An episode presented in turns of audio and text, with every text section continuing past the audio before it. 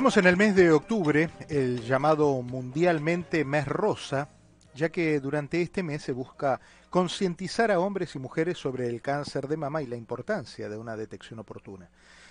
¿Por qué octubre es el cáncer de mama? Bueno, así lo decidió la Organización Mundial de la Salud, declaró a octubre como este mes de la sensibilización sobre el cáncer de mama.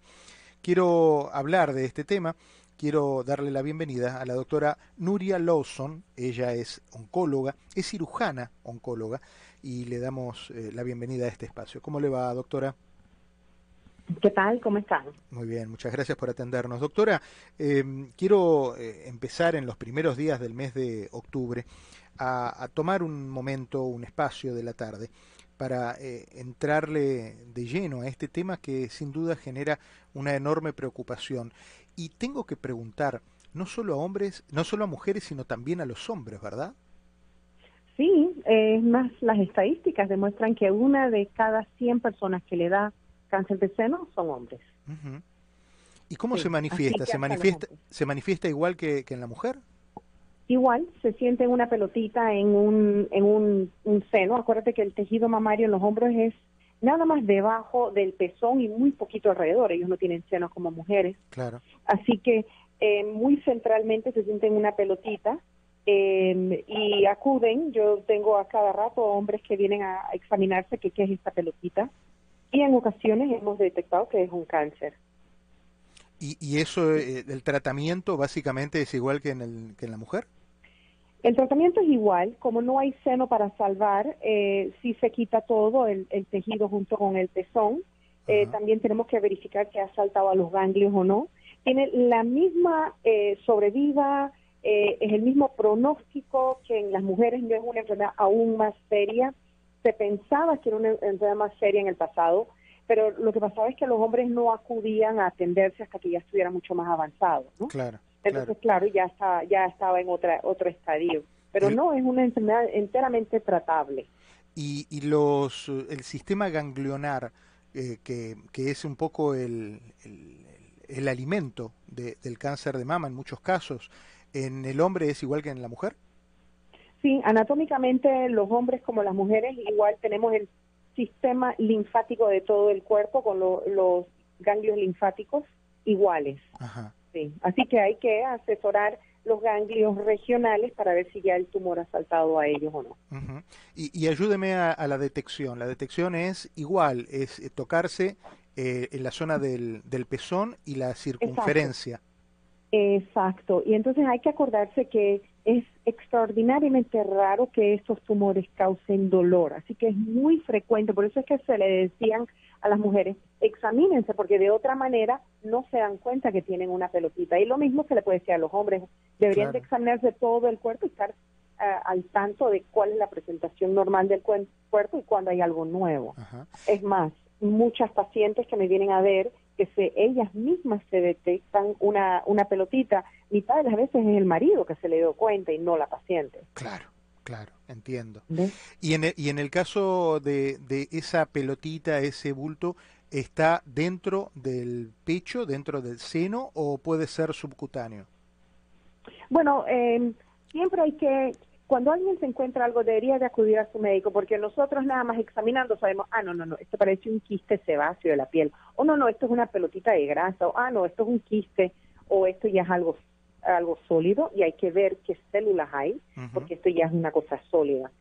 Cuando uno se siente cualquier cosa, lo mejor que puedes hacer es acudir al médico. Claro. Em, y, y, el otro consejo es que por más, si uno está preocupado, por más que tu médico diga, no, no, no es nada, vete, si todavía no estás tranquilo, deberías de escalar la situación y decirle, bueno, bueno, mándame a otra persona, mándame al, al experto, mándame a no sé quién, a ver qué piensa esa persona.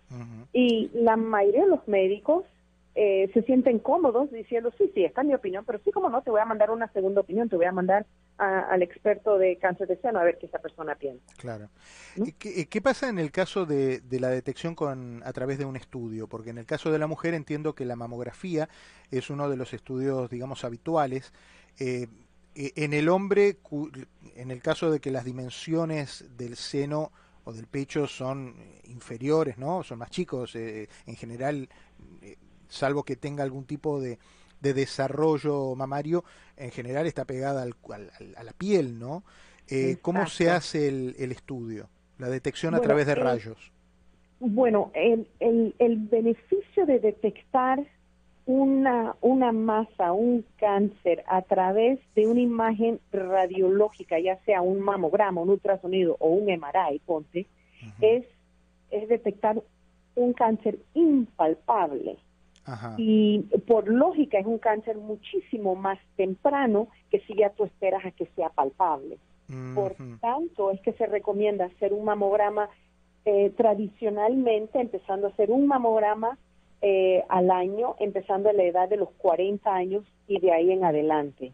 Las recomendaciones han ido variando y honestamente dentro del mundo de cáncer de seno los especialistas no están de acuerdo. Muchas personas han criticado esas nuevas recomendaciones porque no son basadas en esas recomendaciones, en, vez, en vez de hacértelo una vez al año, hacértelo cada dos años, o no comiences a los 40, empieza a los 50, realmente son recomendaciones hechas para ahorrar dinero, no porque tengamos un estudio que nos diga que las mujeres de 40 años no pueden tener cáncer.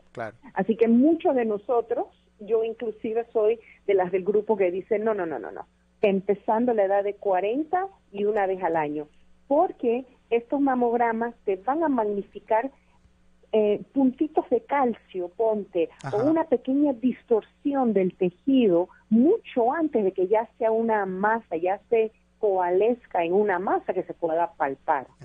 Y por ende muchas veces ya está en una, una, etapa curable.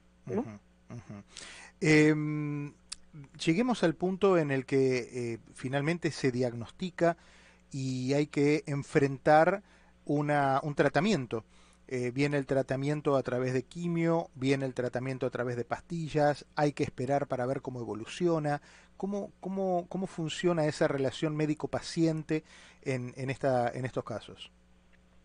Bueno, aquí en Estados Unidos, la persona que toma comando del paciente y decide hacia, dónde hacer y qué hacer, tiende a ser el cirujano de seno, o sea que la paciente se siente una pelotita o en su mamograma regular le encuentran algo, inmediatamente el médico primario se lo manda a el cirujano de seno que siga el estudio para ver si esto es algo que es algo o, es algo que no es nada de, concerniente.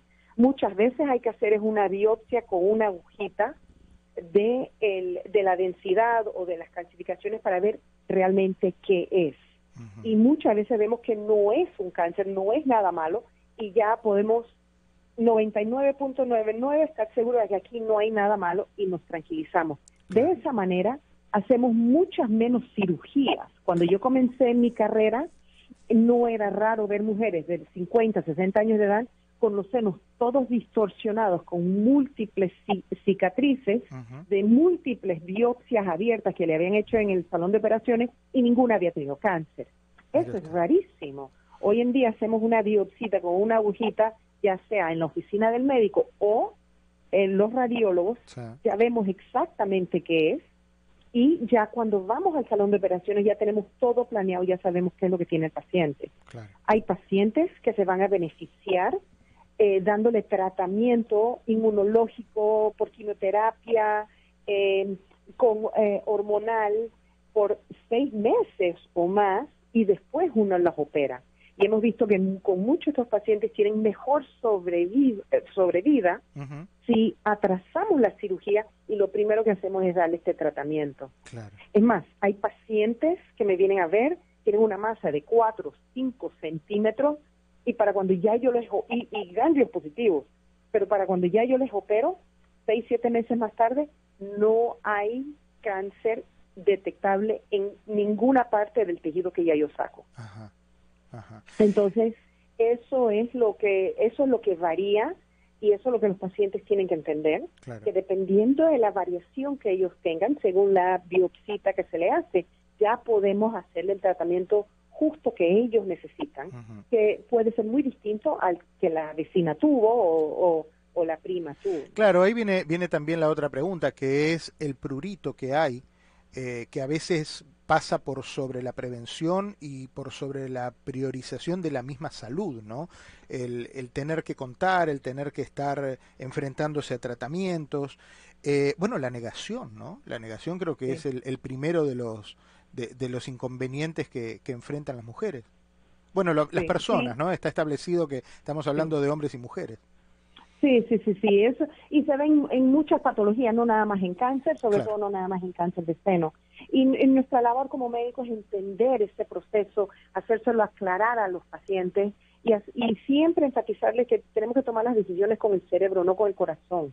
Tenemos que analizar bien qué es lo que tenemos que hacer, eh, tomar el, el, las riendas del asunto y, y, y hacer las cosas en el momento que hay que hacerlas y no atrasarlas y no evitarlas, ¿no?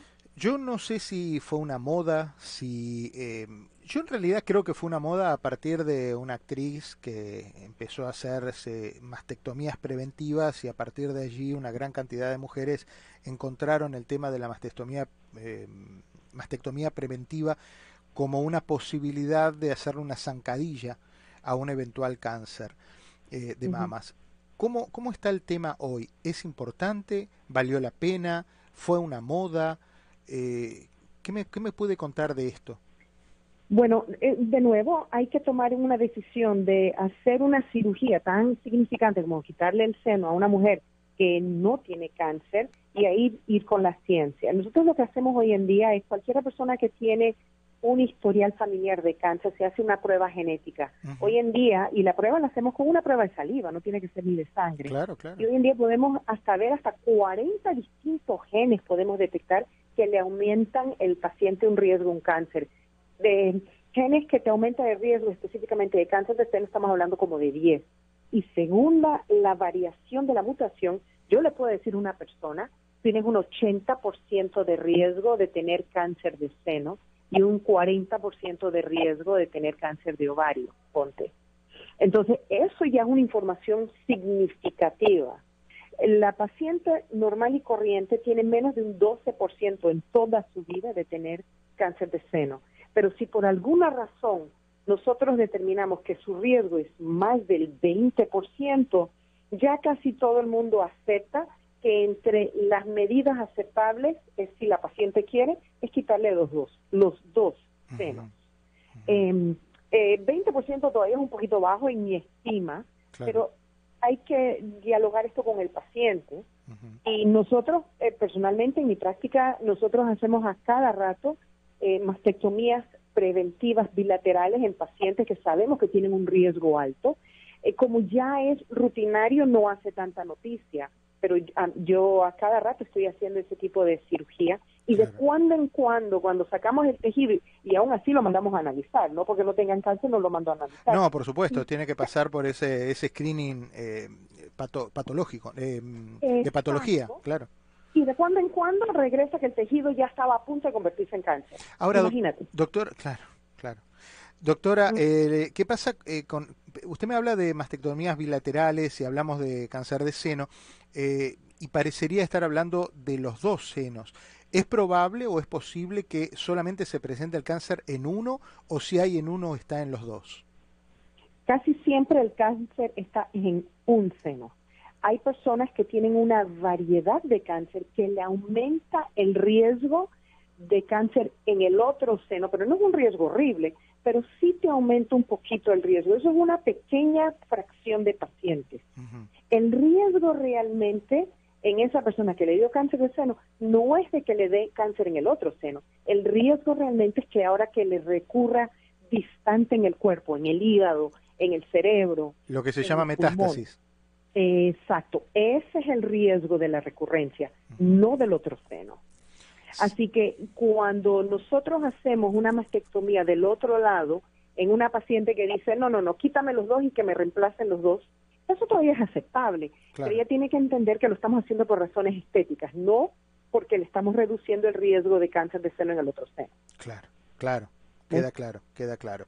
Em, me está hablando de, eh, me dijo una palabra recién, eh, reconstrúyame, hágame de el, el mm, segundo seno. Eh, en, en, general, este es eh, el procedimiento es así, es primero la mastectomía y después la reconstrucción. Exactamente. En muchas ocasiones podemos hacerlo en un solo viaje. O sea que antes de operar ella ya se ha visto con el cirujano plástico y el cirujano plástico o la cirujana plástica le explica al paciente cómo van a hacerlo. Hay veces que usan tejido propio del paciente, sacan tejido de la, de, eh, área abdominal y lo traen hacia arriba. Hay veces que sacan de la espalda, hay veces que ponen implantes. Eh, eh, todo depende si el, la edad del paciente, si la paciente tiene tejido, si fuma, si es diabética, muchas variaciones, ¿no? Y entonces yo hago mi parte, yo hago mi cirugía y, y entonces le entrego el caso al cirujano, que entonces así el paciente cuando se despierta por lo menos ha comenzado el proceso de la reconstrucción, porque la, en la parte de reconstrucción muchas veces toma varias cirugías. ¿no? Claro. Eh, quiero, bueno, este tema que, estamos abriendo en este en esta tarde, me, sin duda es un tema de la gente y me gustaría si hay eh, quienes están escuchando la radio y que quieren hacerle una consulta a la doctora eh, propia o de un familiar, bueno, todos estamos aprendiendo en este momento de esto que nos está contando la doctora Nuria Lawson. me quieren llamar al 786 497 3810 786 497-3810. En realidad soy un intermediario entre la ciencia y las preguntas de la gente. ¿no? Eh, doctora, el, ¿cuál es el mayor de los miedos, de los temores que enfrentan las personas cuando, eh, cuando van al, a la consulta y le dicen, mire, siento algo que no está bien? Sí, no, claro. Entonces, claro, ustedes están pensando lo peor. Eh, hay un número significativo de pacientes que me vienen a ver que me siento una pelotita, inmediatamente le hago un ultrasonido en mi, en mi oficina y resulta ser que es una bolita de agua. Entonces, lo más importante es atenderse con el médico que inmediatamente te dé una resolución de cuál es la preocupación. Entonces ya baja mucho, uff, se tranquiliza, le, con una agujita le absorbe el agua, se desaparece la pelotita y adiós.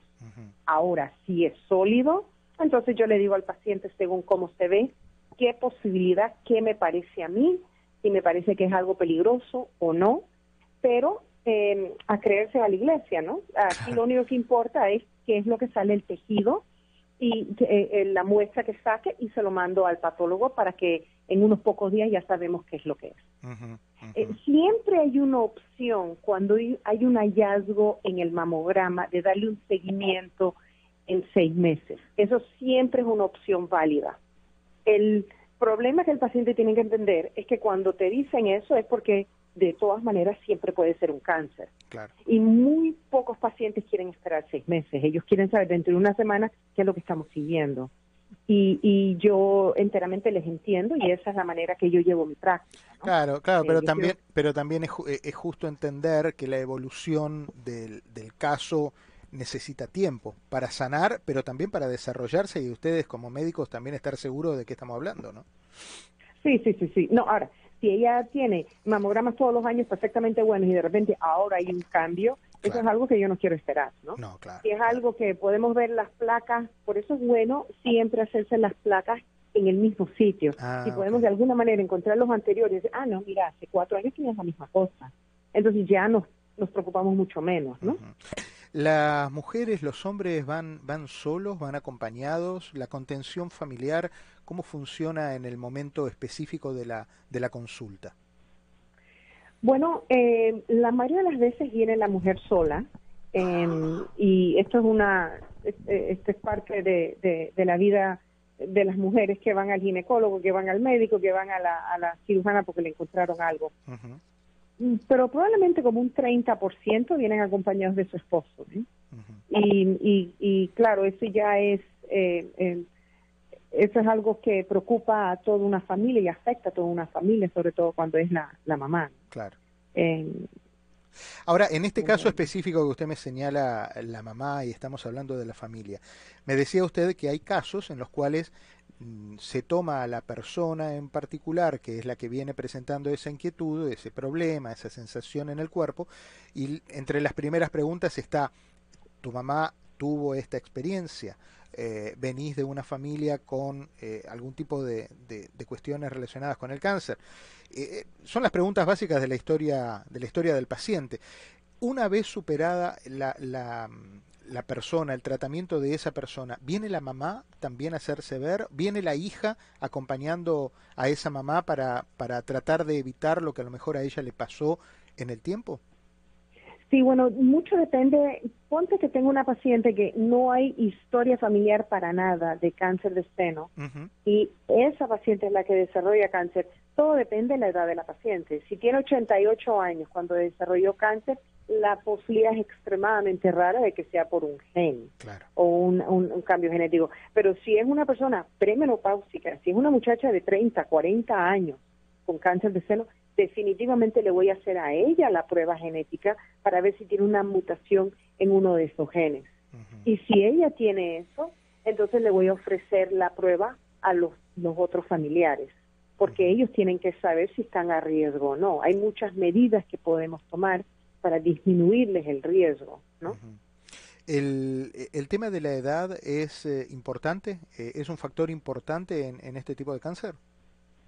Sí, a medida que va avanzando en la edad una mujer, va aumentando el riesgo. Es más, la razón que se escoge los 40 años de edad para empezar a hacer mamograma es porque ahí es cuando empieza a subir de manera significante el riesgo de cáncer, pero a la misma vez la densidad del tejido del seno ha caído suficientemente que ahora los rayos X del mamograma va a poder enseñarnos bien la, el, tejido adentro. Tú, le puedes hacer un mamograma a una muchacha de 20 años y tiene un tejido tan denso que no ves nada adentro. Entonces, ah, no, no veo nada, pero tiene algo, ¿me entiendes? Claro, claro, pero lo que sí sabemos es que con el paso del tiempo, el riesgo solo va subiendo y, y nunca empieza a bajar.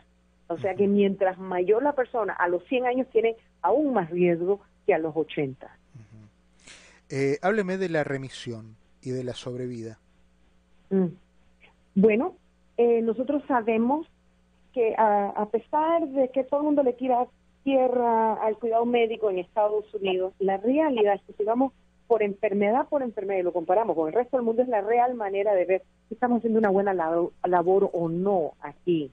Y la realidad es que el país que tiene la mejor sobrevida en cáncer de seno en todo el mundo, estadio por estadio, es Estados Unidos. Esa es la realidad. Aquí tenemos la capacidad de darle el mejor resultado a los pacientes.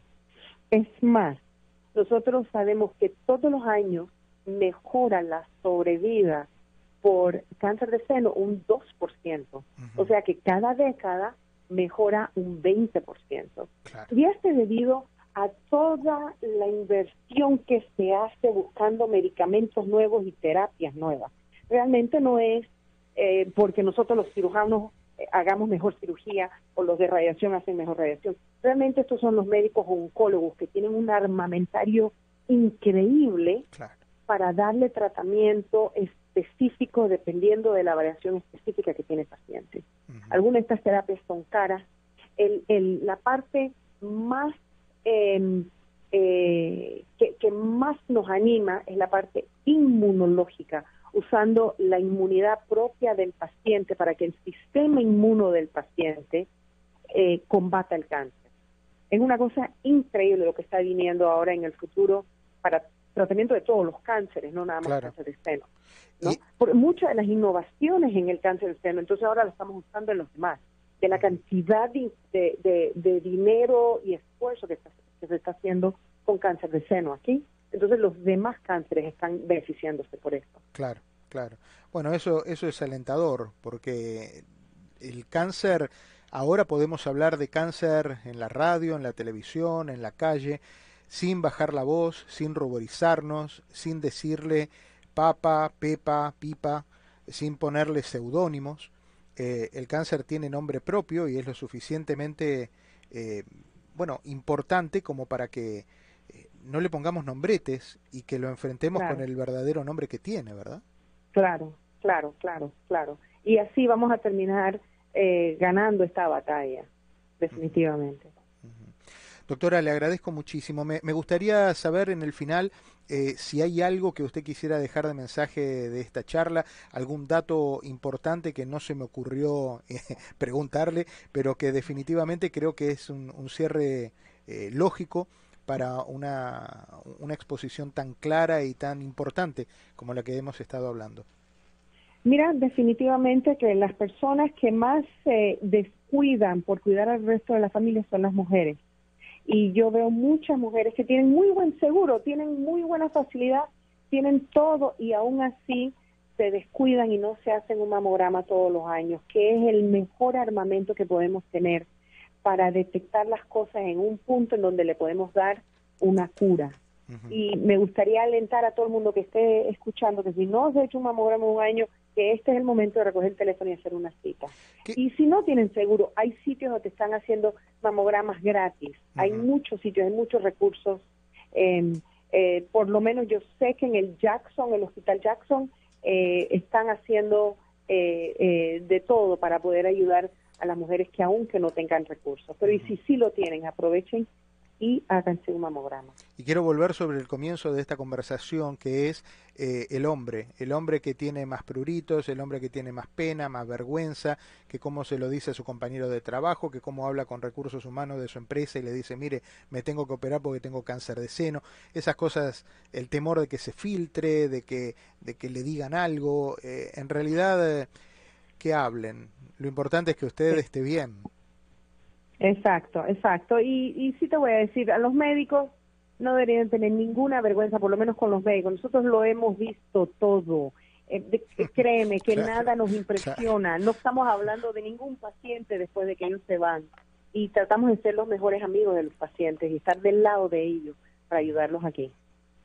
Doctora, le mando un beso grande y un gustazo enorme siempre charlar con usted. ¿eh? Cómo no, mucho gusto. Un cariño grande. La doctora Nuria Lawson, ella es oncóloga cirujana.